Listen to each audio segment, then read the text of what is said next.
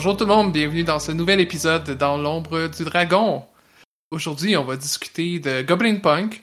Euh, vous avez peut-être vu notre actual play euh, qu'on a sorti dans les dernières semaines. Sinon, il est pas trop tard pour mettre son pause et aller le voir et revenir. Mais même si vous n'êtes pas intéressé par l'actual play, vous voulez juste avoir de la bonne discussion, euh, vous pouvez rester écouter sans problème. J'espère que tout le monde va bien. Yes. Parfait. Euh, ben, je vais juste introduire très rapidement le jeu euh, pour dire que c'est d'un auteur qui s'appelle Grant Howitt. Euh, je pense qu'il est juste disponible en anglais. Goblin Punk, c'est un jeu en une page que vous pouvez vous procurer. Je pense qu'il y a une option pour l'avoir gratuitement. C'est très abordable. Puis en fait, il a fait une panoplie de jeux qui se tiennent en une page. On va en reparler plus vers la, fin du podcast. Mais c'est quelque chose qu'on voulait explorer parce que dans notre volonté de rendre les, le jeu de rôle très accessible, ben, je pense que c'est une bonne voie d'entrée pour ça. Puis je voulais laisser euh, Marilou en parler, parler un peu des règles justement parce que c'est toi qui as mené euh, pour nous. Euh, donc, dans le fond, Goblin Punk fonctionne un petit peu sur un principe Powered by the Apocalypse, donc avec des D6 qu'on utilise pour faire nos checks, dépendamment du niveau de réussite du dé, ça nous donne les résultats qu'on a. Puis il y a aussi des tokens qui sont utilisés pour nous permettre d'ajouter des dés pendant le jeu, donc ça fonctionne comme ça. et petite particularité intéressante avec Goblin Punk, c'est que la façon d'obtenir les 10 tokens qui vous permettent d'améliorer vos jets et que tous les gobelins ont des expressions fétiches qu'ils peuvent utiliser, que les autres peuvent utiliser, et à chaque fois que ça se fait, ça permet de gagner justement des tokens. Donc, ça donne des conversations quand même très intéressantes dans le jeu.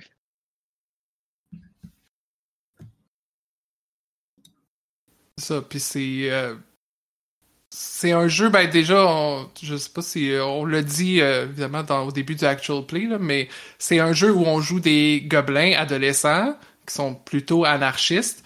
Puis c'est euh, si vous avez écouté l'actual play, c'est très ça peut être très chaotique, mais juste ça c'est très différent de beaucoup de choses qu'on s'imagine. C'est souvent à Donjons et Dragons, des jeux comme ça, on joue les, les héros qui s'en vont pour chasser des gobelins, mais là on est vraiment comme de l'autre côté du miroir. Puis je me demandais si vous avez c'était quoi vos attentes quand vous avez entendu parler de ce jeu-là?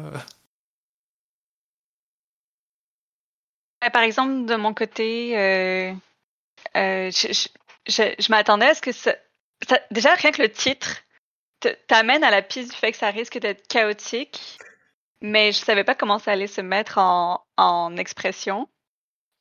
Et euh, je sais pas pour vous aussi. Euh... Ben, toi, Marilou, je pense que tu le connaissais déjà. J'étais déjà un petit peu familière avec le jeu, j'avais euh, déjà lu les règles et tout ça, puis ça faisait quand même un bout que j'essayais de me monter un groupe pour y jouer parce que j'avais tellement le goût d'essayer ce jeu-là. Le fait, le fait aussi que c'est pas juste des gobelins, mais des ados, ça rajoute vraiment une grosse couche de chaos, je trouve, dans, dans le jeu.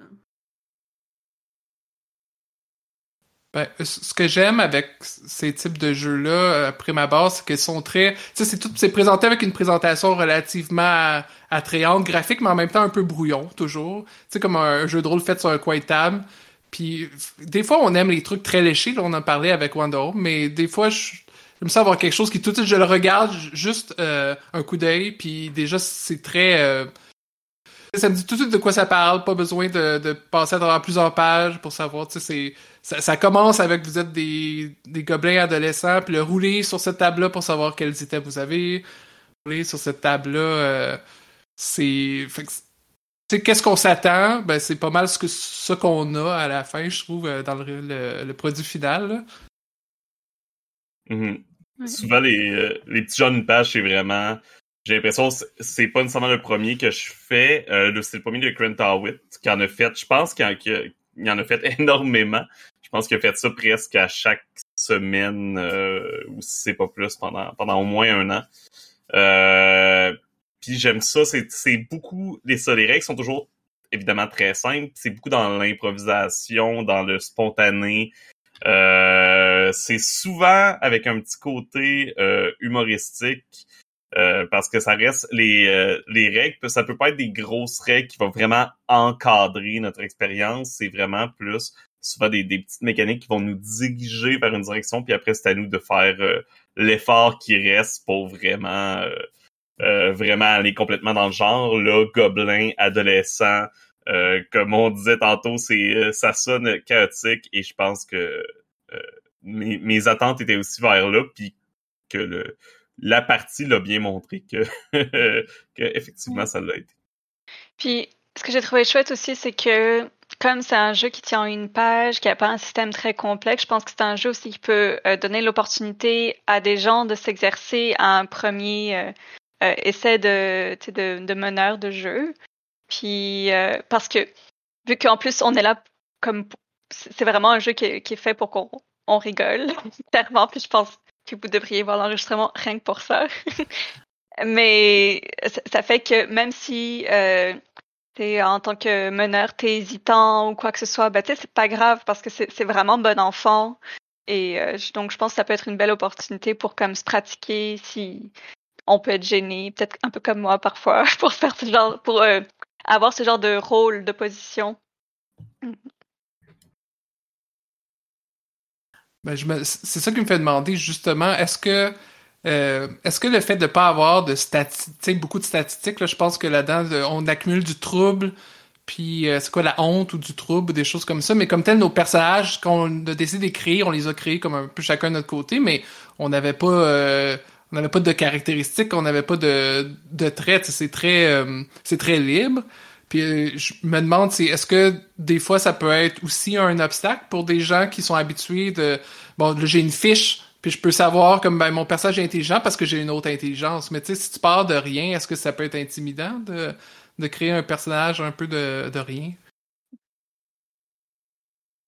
pense, en effet, que, mettons, qu'une personne qui va aborder le jeu de rôle d'un point de vue très euh, stratégie, puis euh, j'ai mon personnage qui est optimisé, en effet, je veux dire, c'est complètement dans l'autre champ. On est, les personnages sont il n'existe pas d'optimisation possible des personnages. C'est 100% basé sur ton mm. roleplay puis quand tu décides de le jouer. Donc, c'est sûr que pour des joueurs qui vont être très très habitués à des jeux comme Donjon Dragon, qui sont très habitués aussi d'optimiser ce genre de jeu-là, ça se peut en effet que ce soit vraiment quelque chose de très différent pour eux autres, puis euh, que ça vienne peut-être créer un peu comme de confusion là, pour eux autres. Mais pour faire du pouce à ce que tu dis, euh, bon, moi, j'ai pas tant d'expérience que ça en, en, jeu de rôle, mais euh, j'ai eu, entre guillemets, de la difficulté avec mon personnage au début, parce que je l'avais comme trop réfléchi. Et c'est clairement pas un jeu qui se prête à ça.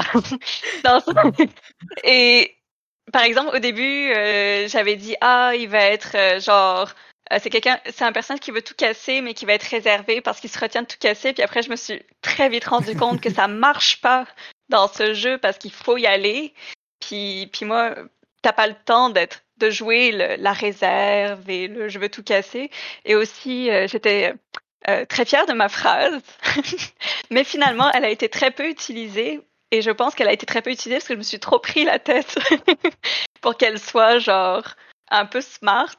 Puis finalement, ça faisait que spontanément, elle, revenait pas. Euh, genre, je voyais qu'il y a des moments où vous, euh, vous faisiez l'effort de me la sortir, mais que c'était vraiment un effort, alors que les autres phrases, elles, y allaient vraiment beaucoup plus euh, facilement. Et donc, je pense effectivement, comme tu dis, euh, à partir du moment si, Marilou, comme tu dis, si on, on, y va avec trop de planification, stratégie, etc., ben, on se laisse un peu emporter par ça, puis ça perd un peu le, le côté non, non, faut, faut juste que tu y ailles. C'était laquelle ta phrase? Ouais, c'est ce que je aussi c'était euh, en morceaux. Euh, genre, ah oui, c'est plus beau en morceaux. oui, c'est plus, beau en morceaux. Puis, elle, elle est bonne, ma phrase, moi, je trouve. Mais elle est clairement pas adaptée pour le jeu, genre, dans le sens que les autres, les autres phrases étaient un petit peu plus euh, euh, loufoques, en quelque sorte. Et je pense que finalement, ma phrase était comme trop sérieuse par rapport au ton du jeu. Honnêtement, je pense pas. Je pense que c'est juste que on, on a peut-être accroché euh, aux, aux, expressions parce que euh, je me suis, je me souviens des fois qu'on l'a utilisé. À chaque fois, en plus, à chaque fois qu'il était utilisé, elle était très bien utilisé. Exact. Oui, je suis tout à fait d'accord. Puis je suis absolument pas euh, triste que vous n'ayez pas beaucoup dit ma phrase qui était très bien employée quand elle était employée. C'est seulement que euh, je trouve, les autres phrases étaient plus catchy en fait en tant que telles, puis beaucoup plus abs beaucoup plus absurde et je pense que ça marche mm-hmm. mieux avec le, le type de, de, jeu que ça demande. Fait que mais c'est que ta phrase, ça prenait une situation pour la placer, tandis que les autres, on pouvait juste la rajouter au bout d'une phrase. Puis Exactement. Même si ça voulait rien dire, c'était pas grave. Ben oui. C'est la différence. Ça voulait dire tout et n'importe quoi au bout d'un moment, alors qu'effectivement, la mienne était trop spécifique. Fait que c'est pour faire du pouce à Marilou, mais avec une personne qui a peut-être moins d'expérience de jeu. je pense que le jeu n'empêcherait pas nécessairement de faire de quoi de pas avec un peu de profondeur, par exemple émotionnelle ou autre, mais clairement que c'est pas euh, c'est c'est pas le but parce, pas parce meilleur, que euh, non non c'est ça c'est setting pour pour faire quelque chose d'émotif. Je veux dire c'est ça tu sais juste les juste quand on a brassé nos objets c'est quoi c'est des, des objets puis une situation c'est pas mal tout. On, a roulé dans le fond des objets, on a roulé des objectifs pour les gobelins. on a aussi roulé des opposants. Et c'est qui qui allait aller euh, leur nuire. C'est ça. Puis on a eu des fées comme opposants. Euh, les objets, juste les objets étaient absurdes. Là, avais, on avait des pétards, mais un, un bâton de baseball. On avait, euh, on avait de la weed. De la weed. de l'alcool. Ouais, enfin, de, de l'origan. Ouais, de l'origan on avait toutes sortes, d'objets. Fait je pense que c'est, clairement le ton, euh, le ton humoristique est, là, euh, est présent.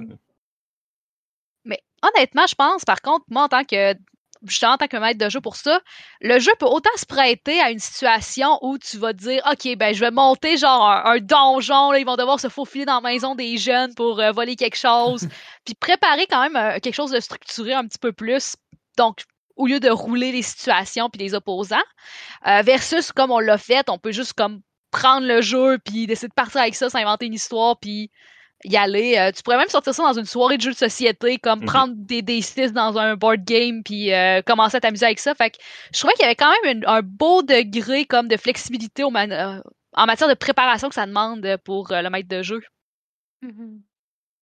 C'est clairement un jeu qui se prête bien à une soirée entre amis avec un verre ou pas et euh, un bon repas ou pas et tu sais d'y aller là puis voir euh, même avec des enfants aussi tu sais je comme la weed peut être effectivement de l'origan au besoin en fonction de comment les parents sont à l'aise à utiliser certains termes mm-hmm. mais je, trouve que c'est un jeu qui se ferait très bien aussi avec euh, genre des plus jeunes mm-hmm. Moi, je pense des bons jeux d'initiation en général. Euh, tout ce qui est des gens en une page, je veux dire, c'est souvent la barrière qu'on rencontre quand, euh, soit quand on est quelqu'un qui, qui rentre dans le monde des jeux de rôle, ou quand on cherche à initier des gens, c'est à quel point t'as pas envie soit d'expliquer plein de pages de règles à quelqu'un ou la personne euh, c'est intimidant de devoir apprendre euh, plein des règles d'un jeu, alors que si la personne te dit les règles tiennent en une page, ou même dans ce cas-ci, presque en une demi-page, là, c'est la mise en forme qui fait que c'est dans une page, euh, c'est pas mal moins imposant, c'est pas mal moins intimidant. Mm-hmm. Ben, j'aurais tendance à dire que c'est ce qui en fait un jeu réussi aussi. Parce que, comme je pense qu'on a tous eu du fun, on a tous compris les règles, on a quand même réussi à vivre notre aventure, puis à, comme à, aimer ça, puis je pense que vous y rejoueriez. Mais est-ce qu'il y aurait des... Donc, je me dis, ah, ben c'est un, un jeu réussi en une page, c'est un beau, c'est un bel exercice. Est-ce que vous auriez des choses à reprocher au jeu, des choses que vous auriez moins aimées, des... Moi, personnellement, j'ai trouvé que le système de token, euh, dans le fond, il y avait une limite. On pouvait en accumuler trois en, à la fois. Euh, mais je veux dire, les phrases étaient tellement utilisées souvent que entre les jets, c'était certain que tu allais avoir comme trois tokens de près, là, je veux dire. Les... Tu failli mourir. Hein? J'avais pas beaucoup de tokens. Mais j'avais beaucoup de honte. En effet.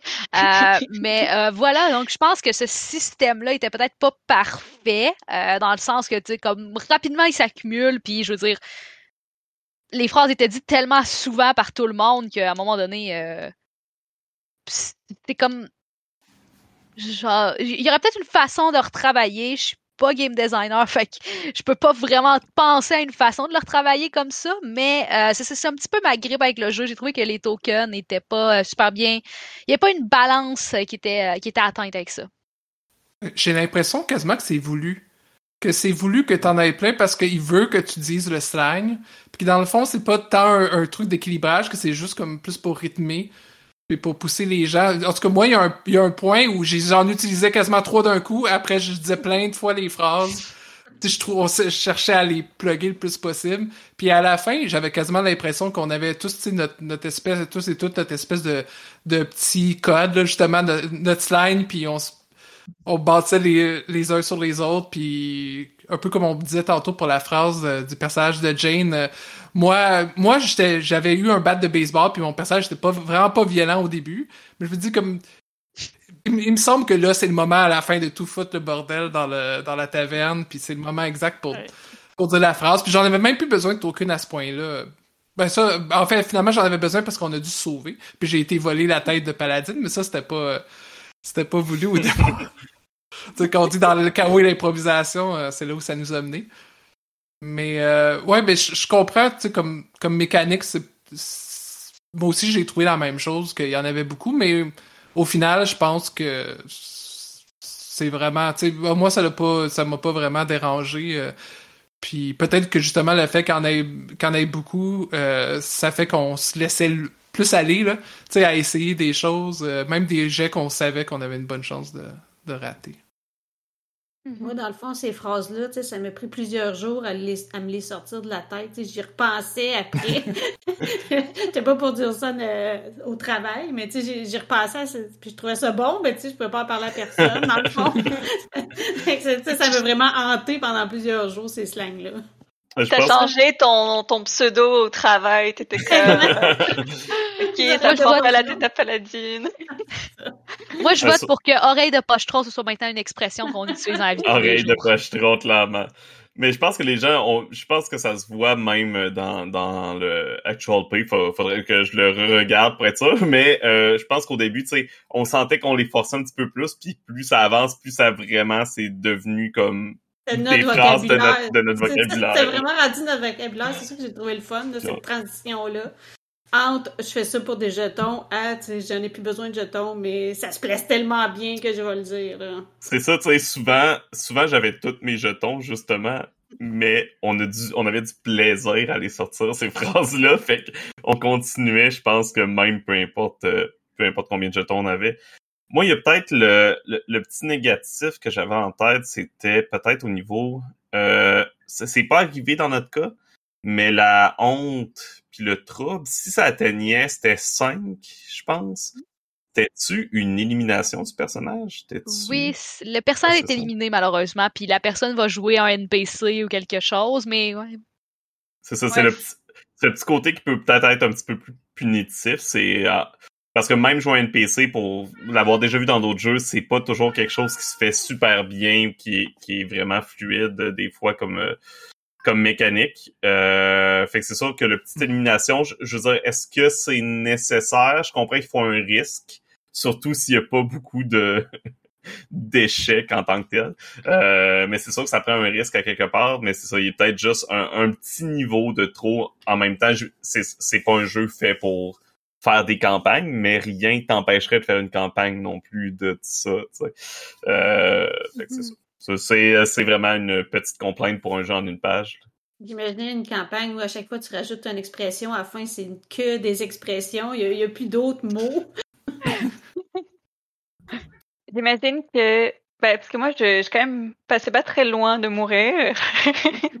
Alors, j'imagine que euh, si j'étais euh, mort, je- peut-être que le fun aurait été que j'ai un NPC euh, important, dans le sens que, par exemple, euh, quand on essayait de, de rentrer euh, dans la taverne, je, mettons que je prenne la place du bouncer ou la place de paladine. Ah, je t'aurais clairement fait jouer paladine.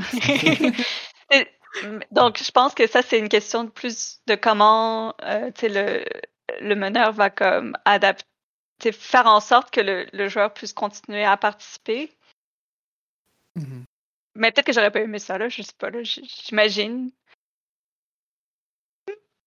Après, je pense que le jeu. Euh, je, veux je pense que le jeu aurait pu clairement dire ben après tu deviens un autre MJ. Tu toi aussi tu mènes le jeu. Également, puis ça fait que tu pourrais être à la fin comme 4 mètres de jeu contre une joueuse ou un joueur.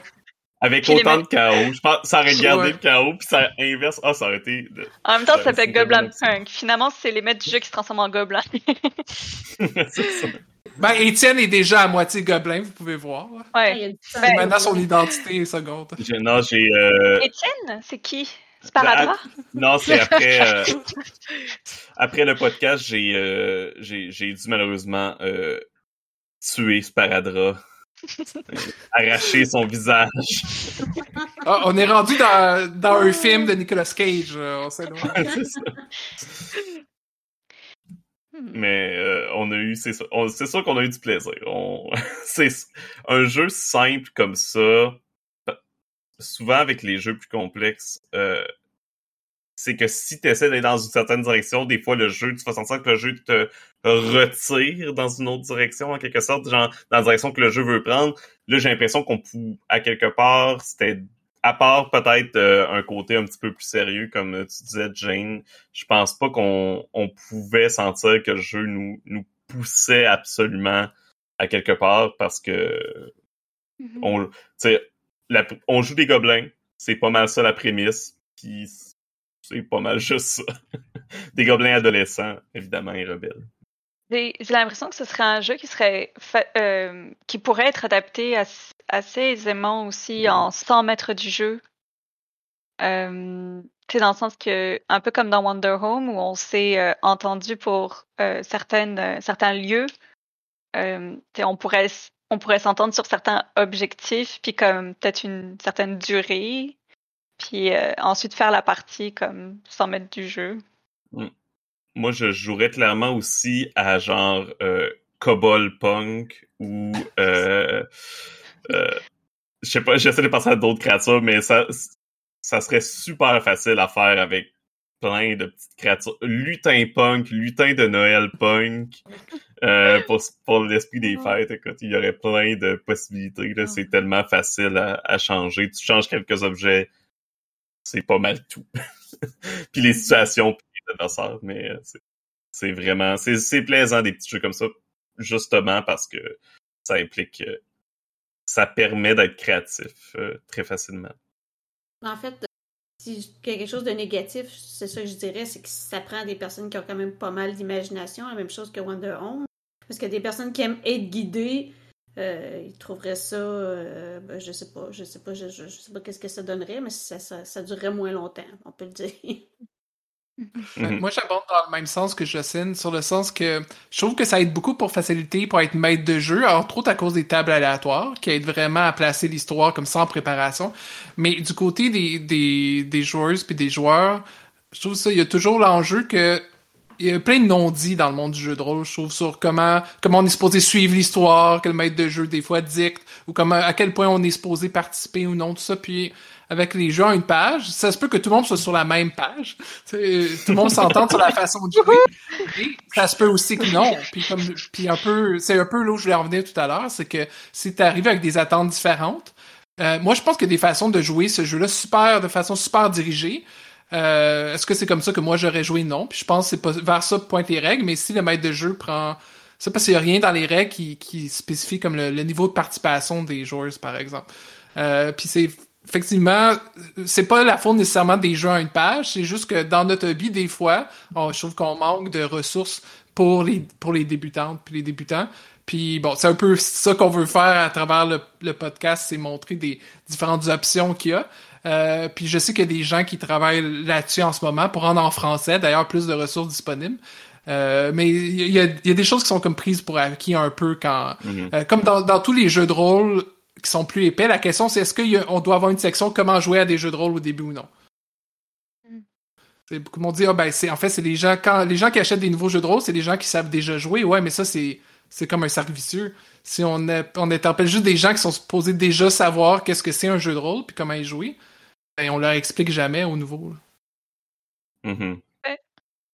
C'est vrai que je serais curieux de prendre, par exemple, de juste t'imprimes, tu laisses ça entre les mains de quelqu'un que tu sais qui a jamais fait de jeu de rôle, puis tu fais comme t'essaieras ça, mm-hmm. genre essaye-le avec des gens, reviens-moi avec euh, comment ça s'est passé. C'est sûr que euh, c'est vrai que des gens d'une page, c'est le gros désavantage qu'il n'y a pas de place pour expliquer, à part les règles et la situation, t'as pas de place pour expliquer euh, comment jouer ou donner des conseils de vous devriez faire ça pour optimiser votre expérience, pour avoir plus de plaisir, etc.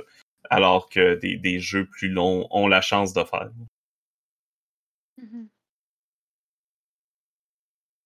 Mais maintenant que vous avez de l'expérience dans les jeux à une page, est-ce que vous y rejoueriez et est-ce que vous, vous joueriez à un autre jeu à une page? Moi, personnellement, je vais probablement y rejouer. Euh, J'avais voulu l'essayer vraiment comme le jeu était prévu, comme tu roules la situation, puis après tu rentres dedans.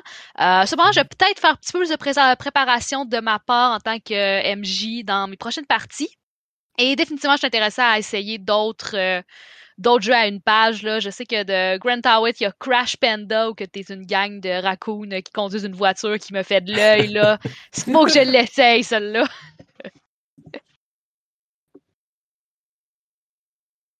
Ben, moi, je serais intéressée.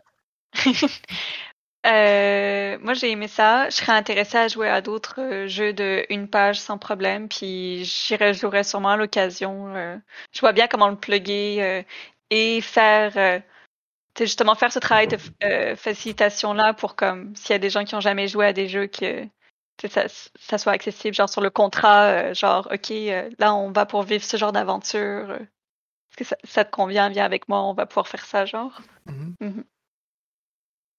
moi, de mon côté, euh, j'aurais aussi, mais en tant qu'MJ, probablement que je préparerais un peu plus de choses d'avance, parce que je trouve vraiment que tu te lances sans filet, puis tu te fies juste à, ton improvisation. Euh, moi, c'est ça, je me prépare une liste de, de, petits points euh, pour les temps morts ou comment rattraper une situation. Mais sinon, euh, oui, c'est sûr que joueuse, oui, c'est sûr. MJ, oui, mais que je me préparerais quand même des petits paragraphes euh, d'idées. Pas nécessairement euh, une suite précise d'événements, mais juste on parle un joueur qu'est-ce qu'on pourrait mettre, un peu des settings, si les, joueurs ont plus d'idées, où aller, qu'est-ce que je pourrais suggérer, deux, trois points, juste pour me faire un petit filet de sécurité avant de sauter.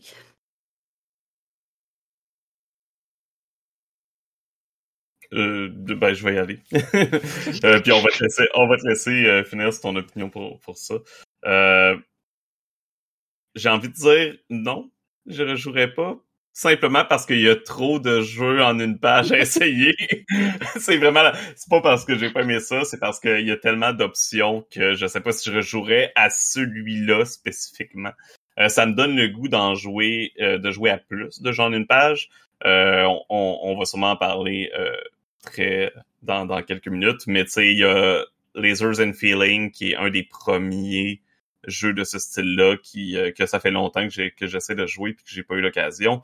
Euh, il y en a des tonnes de qui existent. Fait rejouer pour moi, c'est me priver d'en essayer un nouveau. mais euh, mais clairement que j'ai eu du plaisir assez pour vouloir plus explorer ce type de jeu-là. Non, ça c'est un bon point. Puis pour moi, c'est un peu comme un jeu expérience. J'ai eu cette expérience-là avec vous. Je me dis peut-être que les autres seraient bien différentes, mais dans le fond, pour un jeu, euh, pour un jeu à une page qui, se joue rapidement, ben euh, oui, je pourrais le réessayer, mais je le vois comme j'ai eu cette expérience-là, puis je vais réessayer aussi avec un autre jeu, puis avec une autre expérience. Puis comme ça, j'en avais noté quelques-uns aussi. Euh, mais il y en a vraiment dans tous les types. De Grand Wit, il y en a un autre qui s'appelle Sexy Battle Wizards. On va faire des magiciens, magiciennes sexy. Euh, c'est quoi qu'il y a? Run, Die, Repeat, que je sais qu'il est traduit en français aussi, dans lequel c'est des gens qui sont piégés dans un cauchemar, puis ici, comme poursuivis par des monstres, je crois, et quand ils se font tuer, euh, ces personnes-là reviennent à la vie puis recommencent. Fait que c'est un jeu qui joue rapidement, puis qui est violent, puis après tu, tu recommences comme plusieurs fois, j'imagine, jusqu'à temps que tu te libères ce cauchemar-là. J'en ai trouvé des, des jeux solo une page, des jeux poétiques comme Les larmes du soleil de Valentin Touzan et Simon Lee, qui est un truc de pèlerin, de symbolique, euh, que j'aimerais peut-être essayer si je recommence à faire des, des jeux de rôle solo en stream. Euh, mais comme ça, sur... Euh, on va mettre les liens là, dans la description, mais sur C'est trop long, pas lu. D'ailleurs, qui a un recueil de un site qui a un recueil de jeux très courts. Ils sont pas tous en une page, mais il y en a plusieurs en une page. Vous pouvez voir que il y, en a une diversité, puis dans tous les types, puis pour, pour tous les goûts. Fait que c'est sûr qu'on n'en manquera pas si on veut si on veut réessayer l'expérience. Et... Oui, vas-y. Non. Euh, ben, en fait, il y a comme une question qui est comme dans le sujet un peu hors sujet, alors peut-être que tu veux y aller en premier. Je vais juste dire que Grant Howitt, qui a fait Goblin Punk, c'est le plus, ce que les gens connaissent peut-être, ceux qui vont écouter le podcast, euh, c'est probablement Honey Heist, s'ils en connaissent un, parce que les gens de Critical Role sont assez connus dans le monde du jeu de rôle, ont joué à Honey Heist. Donc, euh, si vous avez entendu parler d'au moins un jeu en une page, c'est probablement celui-là. Dans lequel on joue des ours qui volent du miel. Avec un plan très complexe. Je me demandais euh, si euh, est-ce que vous vous en, vous en écririez un jeu à une page? En une page. Maintenant que vous qu'on a l'expérience d'un jeu en une page. Ben moi j'ai déjà écrit un jeu sur deux pages. Donc il était deux pages qui s'appelait Fragment. Puis j'ai déjà fait des jeux en comme dans les concours à genre 200 mots en anglais, 400 mots en français. là c'est un autre c'est comme un autre degré de, de résumé, là, de concis. Mais euh, c'est intéressant, en fait, vraiment, je trouve, pour créer des jeux. Puis je pense que Étienne aussi pourra en parler, mais de se mettre une limite comme ça de mots, puis d'essayer de condenser le plus son essence, puis de faire, de mettre souvent un système original en même temps. Euh, c'est un exercice intéressant pour créer, puis aussi pour rendre. C'est vraiment l'essence, l'essence de l'expérience de jeu que tu veux faire vivre. Euh, puis il faut que ça soit jouable. On parlait de pas avoir d'instructions, ça, il faut que, faut que ça soit jouable. La personne lit 200 mots, ça se tient genre sur une carte d'index, par exemple. Mm-hmm. euh, mais bon, quoi que moi, j'ai pas fait d'illustration, là. Comme, euh, beaucoup de ces jeux-là qui sont magnifiquement illustrés. C'est ça, j'ai aussi participé au concours de jeux de rôle en 200 mots à une reprise en anglais et euh, c'est le moment où je fais que je me vante un petit peu. Non, c'est mon jeu de, du concours, il était une fois un petit jeu de rôle en français, a été dans les gagnants euh, de, de l'édition que, que j'ai participé, dans les coups de cœur du jury. Euh, donc, euh, Réverbération, qui était, c'est ça, c'était un défi de faire un jeu de rôle en 400 mots, c'est quelque chose. Euh, c'est un peu comme le faire, c'est ça, le faire en une page. j'ai j'ai déjà voulu essayer. Euh, ça travaille, disons, les, les muscles de euh, designer de, de, jeu. Euh, mais c'est euh, c'est pas évident. C'est pas évident parce que comme tu te limites énormément, faut que tout ce que tu mets soit vraiment important. Mm-hmm. En quelque sorte, faut que tu dises que ce que tu as sur ta page, c'est toutes des choses que tu peux pas enlever. C'est comme ça que je le vois, du moins personnellement. Ouais, tu pèses chaque mot, surtout en français. Oui, en français, euh, c'est En français, euh, tout prend beaucoup plus de place qu'en anglais. Puis au départ, je pense que le, le, le, concours dont tu parles en français avait repris le, la même limite comme de 200 mots, mais tu, tu rends pas les mêmes idées en 200 mots en anglais puis 200 mots en français. C'était mhm. quasiment impossible de, de, rendre quelque chose de complet. Ils l'ont augmenté par la suite au double la première édition, il y avait, il avait mis 250 au lieu de 200, mais. Ouais, 250, ouais. Mais c'est clairement pas assez. Ils s'en ont rendu compte assez rapidement. Puis moi, j'avais mal compté. Je pense que j'ai participé, puis j'avais mal compté avec Word, fait qu'il y en avait trop, ça comptait pas. Oh. Oh non. C'est pas grave, l'exercice, c'est, c'est intéressant tout de même. Mm-hmm. Est-ce que c'était. Est-ce qu'on avait autre chose à dire sur. Euh, Goblin Punk sous les gens d'une page? On est bon. On, on a tout dit, on a été concis. Comme le jeu. Ouais. On a fait. euh, on a fait nos gobos à, à gogo. Puis, À euh, ça prend pas la j'ai tête à un peu Pas la mal tête à Paladin. euh, savoir qu'on a pas mal fini de, de dire ce qu'on a à dire. Mhm. De toute Ça façon, pourrait les- être notre, notre sortie de podcast, ça va toujours être. Ça prend pas la tête à Paladin. ça- de toute façon, les gens en une prend pas la page. tête à euh, ouais. De toute façon, les gens en une page, c'est plus beau en morceaux.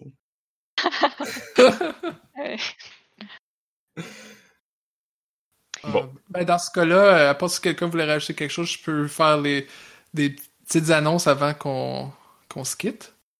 Ben, premièrement, je veux remercier tout le monde, d'avoir été là pour la discussion et cette, euh, cette autre euh, merveilleuse euh, et, et très comique partie euh, de Goblin Punk. Euh, si vous vous avez pas encore joint le serveur Discord de la communauté, allez voir. Je pense que le lien va être dans la description. Si on l'a mis sur Mhm. Facebook à plusieurs endroits euh, où on partage les actualités, on parle de nos pratiques de jeu, de plein de choses. Un- une communauté euh, bienveillante et accueillante. Donc euh, venez vous joindre à nous. Euh, autre grosse annonce dans le monde du jeu de rôle euh, récemment, c'est que au Québec du moins, c'est que le festival Draconis, euh, le plus gros événement de jeu de rôle peut-être pas au Canada, mais au Québec, en tout cas francophone, en Amérique du Nord, va avoir lieu en présentiel, en personne, l'année prochaine, en 2022, alors que l'année passée, il y avait dû faire, bon, euh, pandémie oblige, une version en ligne uniquement, mais là, ça va être de retour euh, en présentiel. Puis je pense qu'ils réfléchissent à faire pour nos amis euh, d'Europe et des autres fuseaux horaires une version en ligne à l'automne, mais pour l'instant, la version en présentiel, ça va être fin février, donc du 25 au 27 février, comme d'habitude, au Cégep Vue Montréal. Donc nous, je suis pas mal certain qu'on va tous et toutes y être, donc on- ça va nous faire plaisir de vous y rencontrer, évidemment. Euh, puis là, ce podcast-ci devrait, sortir. Bon, en décembre, il va encore rester du temps, euh, bien assez de temps pour soumettre vos scénarios si vous voulez être maître de jeu à Draconis, participer à des panels, tout ça. On vous, invite à aller les, euh, les suivre, par exemple, sur leur page Facebook pour plus de détails. Et enfin, ben, je voulais juste, je voulais juste ajouter que le prochain jeu, justement, euh, décembre veut dire temps des fêtes, et le prochain jeu qu'on va vous présenter euh, reproduit des, des histoires avec lesquelles vous êtes quand même euh, probablement assez familier, familière euh, euh, du temps des fêtes qu'on retrouve dans nos écrans. Je vous en dis pas plus. Vous avez juste à écouter notre prochain podcast pour voir où est-ce que Dandy va nous amener. Bon, merci tout le monde. à la prochaine. Bon, il est trop tôt pour ça, mais quand même, bon temps des fêtes, bonne année. Joyeux Pâques, bon, on aura tout dit. Bye bye! Bye bye! Bye! Bye.